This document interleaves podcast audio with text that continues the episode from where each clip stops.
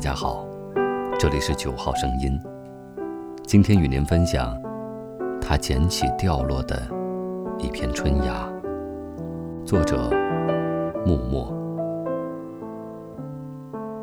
周末看纪录片《茶》，一片树叶的故事，其中一幕轻轻将我打动。山上猕猴来抢采茶女刚采的春芽，躲闪间，一片嫩芽落地。采茶女并未将其舍弃，而是弯下腰来，轻轻将其捻起，似佛祖拈花，大有禅意。生于恩施大峡谷中的土家小伙子徐凌，两岁时用药不当，致使口不能言。母亲想让他留在身边做包子，他却坚持去学蒸青绿茶的工艺。没有什么道理，只是因为喜欢。用蒸汽杀青，需要用手揉搓一个半小时。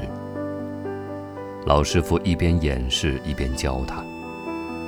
他揉搓的姿势似太极云手，连贯和谐，柔中带刚。徐凌虽不能说出恩师玉露的炒制之妙，却用手语告诉我们。他可以听见茶的声音，万籁俱寂，茶声入心，非常人可闻。四十年前，日本当红女演员宫城美惠子爱上了作家吉行纯之介，因为没有孩子，她决定退出演艺团，办一个残障儿童收留机构。丈夫对她说。第一，不要抱怨；第二，不要和我说没钱；第三，不要半途而废。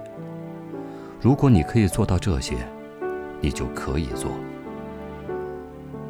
很难，但是他做到了。他和孩子们的茶在静冈，不是最好的，但每一包茶上都有孩子们的手绘。他们会为帮助过他们的人亲手点茶。表示感激。美惠子说：“如果身体不好，就什么都不能做了吗？”我认为不能这么说。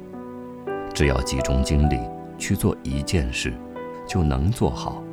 我一直相信这一点。也正是基于这样的信念，让他想要给经历过地震和灾难的孩子们学习和被爱的机会。希望他们在茶道中有所领悟。他相信，即便他不在了，孩子也可以在茶与画的世界里开心地活下去。最后一个镜头，大大小小的孩子们身着正装，在美惠子的指挥下，以特别的专注齐声合唱，闻之动容。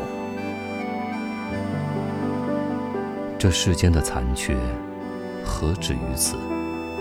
我们哪个人敢说自己不存在某种面相、某种程度的残缺？好多人问我，何苦把自己搞那么忙？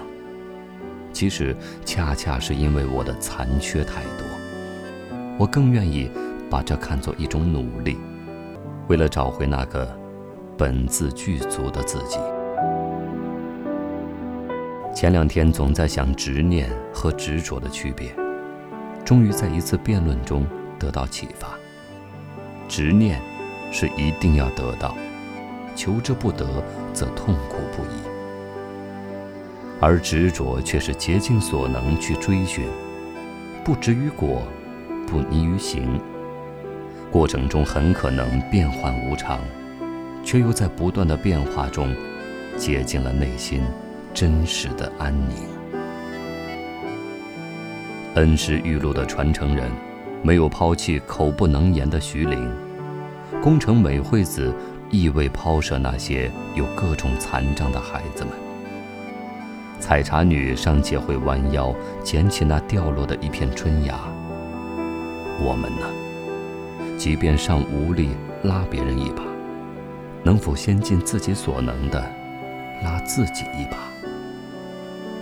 天助自助者，感谢没有将我抛舍的人，亦感谢始终在行进的自己。我愿竭尽所能，擦亮内心那颗本自具足的明珠，亦或可给他人带去一丝光亮。